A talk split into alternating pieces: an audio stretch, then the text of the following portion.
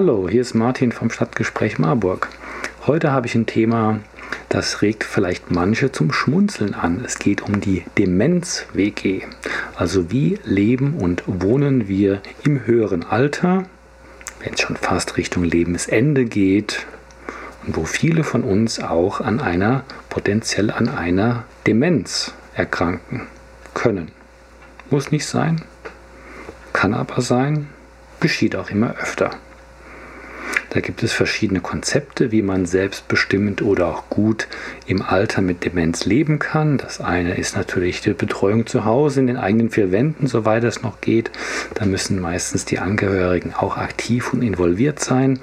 Oder halt in einem Pflege- und Altersheim, die auch spezielle äh, Kompetenzen Richtung Demenz dann auch entwickelt haben oder eben in einer Wohngemeinschaft mit, sagen wir, 5, 6, 7 bis 12 Menschen, die alle oder zum Teil einige davon eben an einer Demenz oder an einer herannahenden Demenz eben erkrankt sind.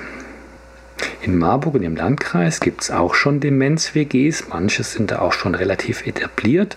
Es gibt die ganze Bandbreite die ihr vielleicht auch kennt, wenn ihr mal studienmäßig im, äh, in einer WG gelebt habt, in der Regel privat, ja, sozusagen in einer freien Trägerschaft organisiert oder eben institutionalisiert durch einen Träger wie ein Studentenwohnheim.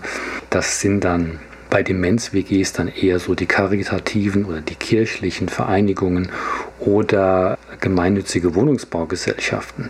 Wir gucken hier einfach auf die Privat- und in Eigenregie eingerichteten Demenz-WGs. Das sind dann natürlich nicht die dementiellen Menschen, die das Auswählen häufig sind es die Angehörigen, die sich privat engagieren und dann halt für Demenzkranke so ein Wohnkonzept eben entwickeln. In Hessen habe ich gesehen, gibt es in privater Trägerschaft ungefähr 15. Es gibt da auch eine Fachstelle, die das entwickelt, die berät, die Vorträge hält. Die sitzt in der Breuer Stiftung in Offenbach und in dem Haus dieser Breuer Stiftung, da gibt es auch eine Demenz-WG. Die Fachleiterin ist Marin Ewald und mit, mit der spreche ich jetzt gleich über diese Einrichtung private Demenz-WG. Was ist das? Was soll das? Was kann das leisten? Ist das was für uns? Also schmunzelt weiter. Ähm, ja, und freut euch auf das Gespräch.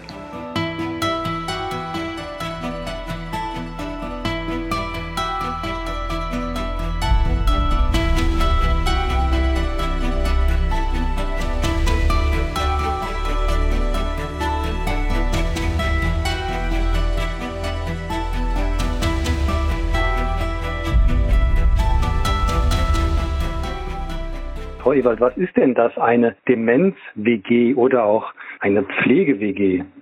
Also eine Demenzwohngemeinschaft, wie wir sie führen oder für die, wie wir sie dafür verantwortlich sind, eben ist eben tatsächlich so, dass das kein Träger dahinter steht, quasi wie in einer stationären Einrichtung, sondern neun bis zwölf Bewohner mit Demenz zusammenwohnen und die Angehörigen jeweils privat den Mietvertrag schließen mit dem Vermieter und sich dann in der Regel gemeinsam für einen Pflege- und Betreuungsdienst entscheiden. Das heißt, es ist kein Heim, auch kein Miniheim, sondern im Grunde privates Wohnen, selbst organisiert, aber mit der gleichen Pflege- und Versorgungssicherheit, das es auch ein Heim bietet.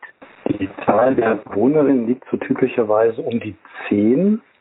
Das ist dann ja keine kleine Einrichtung, ne? Das ist dann ja schon, äh, geht ja selbst über ein Mehrfamilienhaus vielleicht hinaus. Also mhm. wie, wie groß oder umfangreich muss ich mir denn so eine Demenzwohngemeinschaft vorstellen? Gefühlt würde ich mal sagen, also bei neun bis zehn Bewohnern ist es in der Regel insgesamt meist so 250 bis 300 Quadratmeter, wobei ja immer die Hälfte etwa oder ein Teil davon wegfällt für die eigentlichen privaten Zimmer der Bewohner und der Rest dann eben für Gemeinschaftsflächen. Aber ich denke so, ja, 250 bis 300 Quadratmeter in der Regel. Mhm. Was sind denn allgemein die, die Motivationen, so eine Demenz- oder Pflegewohngemeinschaft halt ähm, aufs Gleis zu setzen oder einzurichten? Das kommt drauf an. Also auf kommunaler Ebene oder auf Ebene von Wohnungsbaugesellschaften ist es meistens ähm, so, dass diese Anbieter einfach attraktiver werden wollen, ja, oder merken, in ihrer Kommune gibt es zum Beispiel nur wenig Angebote. und dann meist aber schon so ein bisschen auch ein spezielles Klientel ansprechen wollen, was halt mehr Mitspracherecht haben möchte, als in einer klassischen stationären Einrichtung das der Fall ist. Und wenn der Wunsch von Angehörigen ausgeht, dann ist das im Grunde ähnlich, dass sie sagen, sie wollen selbst entscheiden, wann wir zu Besuch kommen oder wer mit einzieht. Oder wir wollen, wenn uns die Pflege oder Betreuung nicht zusagt, da auch einen Wechsel vornehmen können. Genau, ich denke, dieses Autonomiebedürfnis ist so ein bisschen meistens der Hintergedanke. Jetzt haben Sie ja selbst im eigenen Hause Ihrer Stiftung eine Demenz-WG. Vielleicht können Sie, Frau Eva, kurz etwas zu Ihrer Person, Ihrer Rolle und zu dieser Stiftung kurz sagen. Genau, also die Hans- und Ilse Breuer Stiftung wurde im Jahr 2000 gegründet. Der, der Vater des jetzigen noch lebenden Herrn Breuers hat diese Stiftung gegründet, da seine Frau an Demenz erkrankt ist dann auch verstorben ist und die ähm, relativ wenig Hilfe erfahren haben. Sie wussten einfach nicht, an wen sie sich wenden konnten. Das heißt, das ist eine Betroffenenstiftung. Und die Stiftung, die ist in der Forschungsförderung sehr stark aktiv. Es gibt Forschungspreise und auch äh, Forschungsstipendien im Bereich der äh, Versorgungs- und Grundlagenforschung von Alzheimer-Demenz. Und sie hat eben im Jahr 2014 hier das Stadthaus gegründet, Stadthaus mit Doppel-T. Das heißt, wir sind ein Demenzzentrum und mein Kerngeschäft liegt neben äh, Verwaltung von dem ganzen Haus hauptsächlich in der Beratung von Menschen und mit Demenz und ihren Angehörigen oder auch in Vorträgen zu diesem Thema. Wir haben unten eine Cafeteria, die für alle Menschen zugänglich ist. Wir haben hier im Erdgeschoss eine Tagesbetreuung für Menschen mit Demenz, meist in einem frühen bis mittleren Stadium. Das heißt, dass wir nur betreuen und nicht pflegen können. Das heißt, das heißt Sie kommen von, von extern, kommen Sie genau, zu Ihnen. Das mhm. ist sehr beliebt. Also das ist Offenbach sehr, sehr beliebt. Das heißt, meistens so von 10 bis 2. Ähm, je nachdem, an mehreren Tagen der Woche oder auch nur an einem Tag der Woche. Und dann haben wir oben, sind wir halt, wie gesagt, Vermieter von der Demenz-WG, die wir im Jahr 2014 auch selbst aufgebaut haben. Also von daher sind wir da ganz, mhm. ganz nah am Thema drin. Und die Hessische Fachstelle für Demenzwohngemeinschaften, die ich leite, das ist quasi ein Förderprojekt vom Hessischen Ministerium für Soziales und Integration und den Pflegekassen. Da werden wir gefördert, dass wir quasi mithelfen, WGs zu gründen, wobei das sehr schwierig ist, dass WGs tatsächlich gegründet werden Menschen beraten, die einen Platz suchen oder mein Hauptgeschäft ist eigentlich die Beratung von bestehenden WGs, würde ich sagen. Genau, und das so habe ich gelernt, auch überregional. Also Sie gucken nicht nur nach Offenbach oder in das ne, nee, Hessen, Hessenweit. Bereich, genau. Hessenweit, genau. Richtig, genau. Und wir sind auch im Bund, ich bin noch im bundesweiten Netzwerk in anderen Bundesländern. Aber mein Schwerpunkt ist in ganz Hessen. Sagen Sie noch was zu Ihrer zur Demenz-WG in Ihrem Stadthaus in Offenbach? Also wie funktioniert das? Wie viele Bewohnerinnen sind denn dort und äh, auf wie vielen Stockwerken? Also wie muss ich mir das vorstellen? Bautypisch ist es keine ideale WG. Ich äh, in Vorträgen sage ich immer möglichst auf einer Ebene. Das ist bei uns nicht der Fall. Wir haben halt hier eine Gründerzeit-Villa. Also wir haben die quasi auf zwei Stockwerken eingerichtet, haben dafür extra einen Fahrstuhl eingebaut. Und hier leben tatsächlich neun Menschen mit Demenz auf zwei Stockwerken, in einer großen Wohn Wohn-Essküche mit, mit, mit Wohnzimmer, halt sehr, sehr schön mit sehr hohen Wänden bei uns. Die leben hier, wir sind, haben den, wir haben nur den Vermieterteil, also ich vermiete an die Angehörigen der Bewohner, unterstütze bei der Hausverwaltung, klar, wir haben eine Hausverwaltung. Und wer aber einzieht, entscheiden erstmal die Angehörigen selbst. Und sie haben auch einen eigenen Vertrag mit der Pflege und, mit dem Pflege- und Betreuungsdienst. Und sie haben auch eigenen Vertrag untereinander quasi, ne, so eine Angehörigenvereinbarung. Mhm. Das heißt, ich bin hier tatsächlich nur die Vermieterrolle. Sie hatten ja gesagt, ein Grund für so eine Demenz- und Pflege-WG ist, dass man auch mehr Mitspracherecht hat. Mhm. Jetzt stelle ich mir das bei neun Personen, also bei neun BewohnerInnen und dann aber auch noch äh, sehr viel mehr als vielleicht neun Angehörigen mitunter schwierig vor. Also was gibt es denn da für Mechanismen, dass man da alles auf einen gemeinsamen Nenner bekommt? Das ist schon manchmal schwierig, das stimmt. Also genau, also da gibt es auch manchmal Konflikte zwischen Angehörigen, wobei nie alle Angehörigen gleichzeitig aktiv sind. Ähm, genau, also immer wie immer. Die haben aber alle sechs Wochen eine Angehörigentreffen, wo Sachen entschieden werden. Aber es gibt natürlich schon eine Aufgabenverteilung. Also zum Beispiel, wer jetzt einzieht, das entscheidet dann, ich weiß gar nicht, wer das bei denen entscheidet. Wahrscheinlich der Angehörigensprecher, äh, das entscheiden nie alle zusammen, aber Mhm. Alle können sich einbringen sozusagen. Aber zum Beispiel bei einem mhm. Pflegedienstwechsel muss es zum Beispiel eine Konsensentscheidung sein. Mhm. Also die haben genau einen eigenen Vertrag, in dem drin steht, wer für was verantwortlich ist und wie auch die Abstimmungsverhältnisse sein mhm. müssen.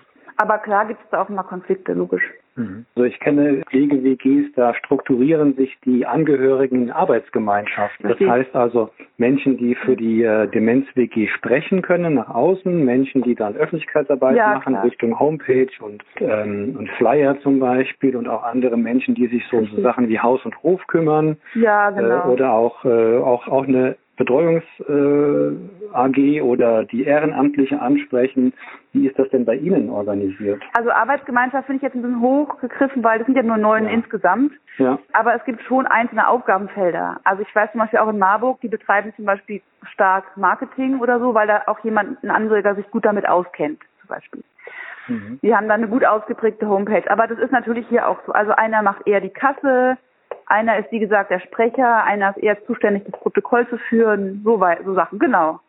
Mhm. Aber ich bin da, ich wäre jetzt was, also ich, ich kenne, habe halt Kontakt zu einigen, aber ich habe ja nur die Vermieterrolle. Wenn jetzt zum Beispiel die ihre Angehörigen treffen haben, dann können die mich einladen oder ich kann auch bitten, eingeladen zu werden, aber dann können die auch sagen, ich darf nur bei dem und dem Teil dabei sein. Mhm. Das heißt, ich bin hier wirklich nicht irgendwie ein Chef quasi, ja. Ja. Jetzt beraten Sie ja hessenweit Demenz- und Pflege-WGs. Haben Sie ein paar Zahlen zu den Einrichtungen in Hessen, wie es ungefähr gibt? Und auch natürlich interessant, was sind das für Träger? Also bei Ihnen ist es eine Stiftung. Ich könnte mir auch vorstellen, dass aus dem äh, Wohlfahrtsbereich, aus dem kirchlichen Bereich da Trägerschaften vorhanden sind. Also was, was, was gibt es da hier in der Hessenlandschaft? Wir, wir sind ja die selbstverwalteten Wohngemeinschaften für Menschen mit Demenz und da gibt's halt einfach tatsächlich keine Träger. Sobald es ein Wohlfahrtsverband ein Träger ist, ist es quasi schon wieder ein Miniheim. Mhm. Also zum Beispiel, ich weiß, der ASB hat so eine WG irgendwo in Nordhessen, aber das betrifft dann nicht uns, weil wir halt, mhm. ähm, bei uns gibt es einfach keine Träger. Also wir müssen von diesem Begriff weg, sozusagen. Mhm. Genau, dann gehen wir mal weg und dann frage ich Sie, was, was gibt es denn für, für freie Genau. Äh, also Demenz-WGs in freier Trägerschaft in Hessen. Also wie, wie weit ist das verbreitet? Und das genau, Konzept genau, auch in der Bevölkerung angekommen? Genau, also an, angekommen ist es super. Die Nachfrage ist sehr, sehr, sehr groß, aber es gibt natürlich viel zu wenige. Also wenn Sie mich fragen, 7, 8, 9, 10, kommen wir auch vielleicht ins Hochkommt 15 in Hessen, ja, die selbstverwaltet sind, wobei das in manchen ähm, manchmal eben schon schwierig ist. Also ich erkenne einige WGs, die gelten als ähm, selbstverwaltet, wobei das hat sich jetzt, die haben sich jetzt emanzipiert und dann ist es aber so, dass dann doch ein, ein Wohlfahrtsverband äh, die Pflege hatte und auch einen Mietvertrag hatte halt getrennt, aber dann so viel Druck ausgeübt hat. Ja, also ein bisschen schwierig, das ist so eine Grauzone oft. Mhm. Aber wir haben offiziell etwa 15 Selbstverwaltete und wer dann die, in Anführungszeichen, die Initiatoren sind, das sind meistens, also ganz oft Vereine, ja, es kann auch mal eine Alzheimer-Gesellschaft sein oder eine Stiftung. Es kann mal eine Kommune sein. Im Jugendheim, ich klappe mal durch, ist es ähm, ein Verein. Demenzforum kann es sein. Manchmal ist es auch einfach gar nicht mehr so klar. Also manche sind schon so mhm. alt, ja, also das heißt so alt, zehn Jahre alt. Die sind so gewachsen und dann wurde immer der Pflegedienst gekündigt. Also das sind wirklich für sich selbst stehende Organe, die keinen Träger haben. Mhm. Wirklich. Oft sind es ja auch die politischen Rahmenbedingungen, die können sich ja von Bundesland zu Bundesland auch mhm. unterscheiden. Also Richtig, gibt, es, ja. gibt es quasi in anderen Bundesländern da sehr viel stärkere Aktivitäten Richtung dieser Einrichtung oder dieser genau. Aktion also, WG? Also wo, wohin müssen wohin müssen wir schauen? Also in Hessen ist es total wenig ausgeprägt. Zum Beispiel in Hamburg oder auch in Berlin gibt es wahnsinnig viele WGs. Aber Berlin unterscheidet zum Beispiel nicht unter selbstverwaltet und nicht selbstverwaltet. Die treffen mhm. diese Entscheidung, Unterscheidung einfach nicht. In Hamburg gibt es auch viele. Da gibt es zum Beispiel so eine Klausel, dass Pflegedienste auch eine WG gründen dürfen und dann so ein Jahr quasi Experimentierphase haben und sich dann zur Wahl stellen müssen. Und dann gilt sie auch als selbstverwaltet. Dadurch werden dann natürlich viel mehr gegründet. Das gibt es in Hessen halt einfach nicht, ja. Mhm. Das heißt, die Auflagen in Hessen für die Selbstverwaltung sind relativ hoch. Das hört sich für mich aber auch so an, Frau Ewald, als, als ob das ein Phänomen der Stadt ist oder von größeren Städten. Wie sieht es denn in Flächenländern aus, sagen wir Bayern oder Nordrhein-Westfalen oder Niedersachsen? Ähm, da verbreitet? Ich glaube, das liegt nicht an Fläche oder nicht, weil zum Beispiel Rheinland-Pfalz ist ja auch ein Flächenbundesland mhm. und Rheinland-Pfalz fördert Demenz-WGs sehr stark in der Gründung. Da gibt es dieses mhm. Programm Wohnpunkt LRP, die tatsächlich auch in der Gründungsphase Initiatoren, die sich bewerben, mit, glaube ich, 400 Euro im Monat unterstützen, mhm. dass die so einen eigenen Koordinatoren einstellen können. Ich glaube tatsächlich, mhm. das ist mehr der politische Wille, würde ich sagen. Mhm. Sie haben gesagt, hier gibt es wenige in Hessen, also vergleichbar wenige. Da müssen, müssen ja Hürden vorhanden sein. Was sind denn die Hürden für eine Neugründung und dann eigentlich auch während des Betriebs? Also während des Betriebs, wenn so eine WG mal läuft, dann läuft es, glaube ich, in der Regel ganz gut.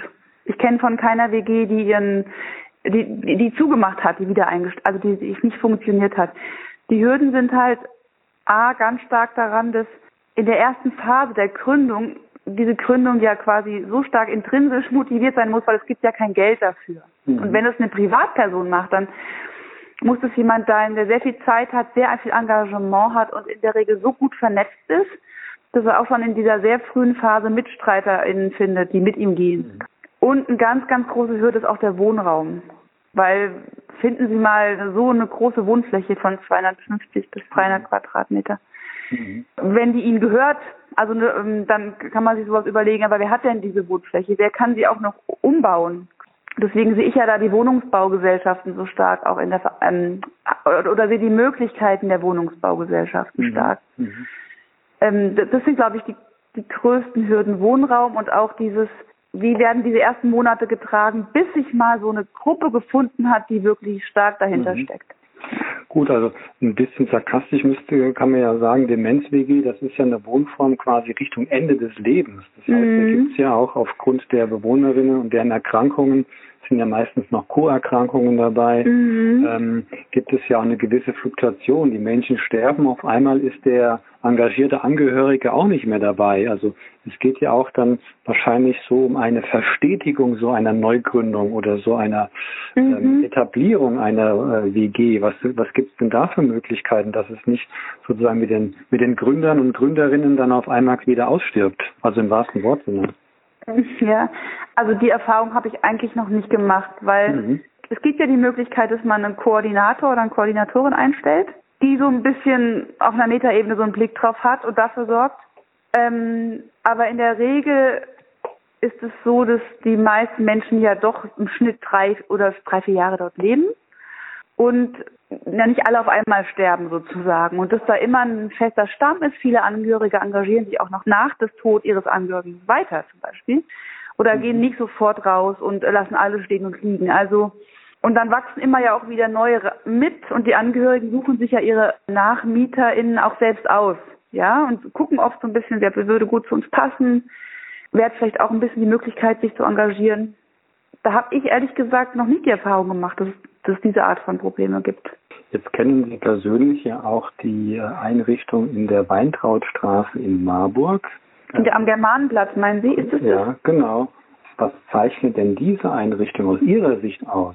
Ich glaube, das ist tatsächlich eine sehr selbstverwaltete, ähm, sehr erfahrene WG, die wirklich schon viel durch den Schmerz gegangen sind und schon viel ihre eigene Erfahrung gemacht hat.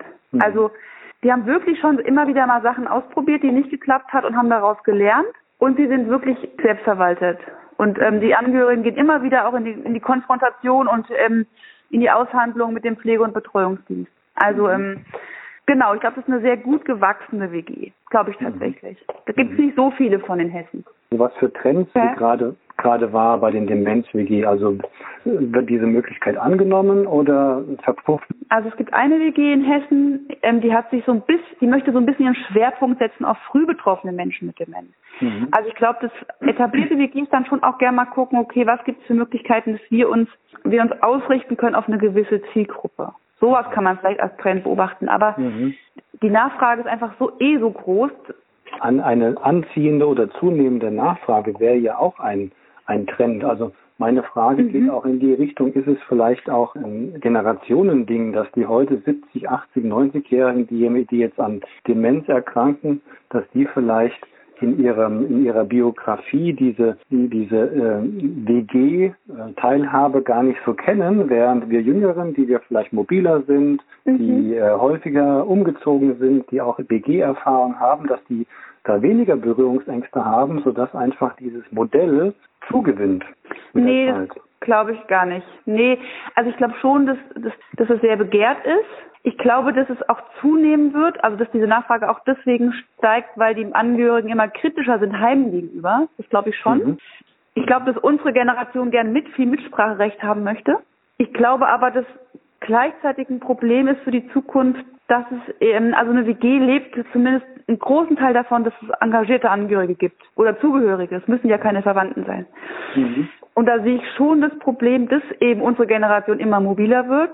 Ähm, auch das tatsächlich, wobei ich das kein Problem finde, immer mehr Töchter oder Frauen auch berufstätig sind. Also diese klassische Care-Arbeit nicht mehr auf den Töchtern liegt, mhm. dass man weniger Kinder kriegt. Mhm. Da sehe ich eher sozialstrukturell ein bisschen das Problem, ähm, dass die WGs sich noch ein bisschen mehr aufstellen sollten. Was ist denn, wenn diese Angehörigen einfach immer mehr wegfallen? Also wenn unter Umständen der Wunsch da ist, auch das, auch das Geld da ist, aber einfach nicht mehr, nicht mehr möglich ist. Mhm. Und Geld, und auch wenn später unter Umständen die Renten ja immer geringer ausfallen, ja. Mhm. Also momentan ist eine Wohngemeinschaft nicht unbedingt teurer oder sollte nicht teurer sein als ein Heim aber ist es dann letztlich doch ein bisschen. Und auch die Menschen, die da ihre Angehörigen haben, sind meistens ganz subjektiv betrachtet eher aus dem akademischen Klientel, ja. Das heißt, wenn sie einen gesetzlichen Betreuer haben, dann haben sie momentan schon mal relativ wenig Chancen in so eine, also haben sie schlechtere Chancen in so eine WG reinzukommen. Mhm. Und ich glaube, dass es aber sich in Zukunft eben ändern wird, ja.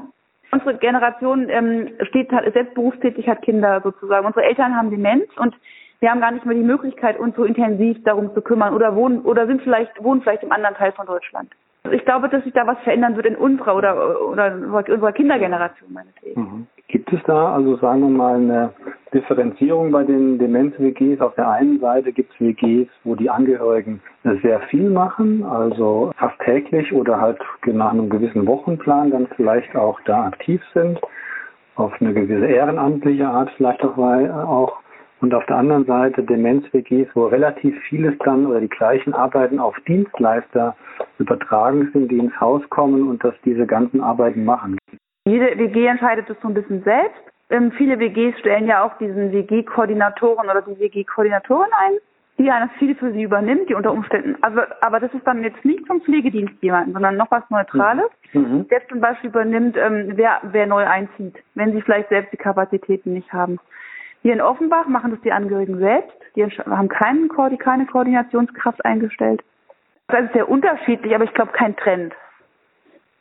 Also wir haben ja unsere Homepage äh, www.demenz-wg-hessen.de und da sind sowohl unsere Kontaktdaten drauf als auch Informationen, was sind Demenzwohngemeinschaften, wo findet man welche in Hessen, typische Fragen, aktuelles Termine, aber auch Informationen zu wie, wie gründe ich eine Demenzwohngemeinschaft. Wir haben ähm, jetzt im letzten, letzten Jahren so einen sogenannten interaktiven Gründungsleitfaden erarbeitet. Da kann jemand, der schon mal ähm, Interesse hat, eine zu gründen, schon mal ein bisschen abklären, okay, habe ich irgendwie in etwa eine Infrastruktur dafür oder ähm, wie stelle ich mir das so in etwa vor? Mhm. Und dann kann er natürlich immer auch gerne mich anrufen. Ja, schön. Dann vielen Dank für das Gespräch, Frau Bitte schön. Okay. Ja. Noch eine gute Woche und eine gute Zeit. Ebenfalls. Tschüss.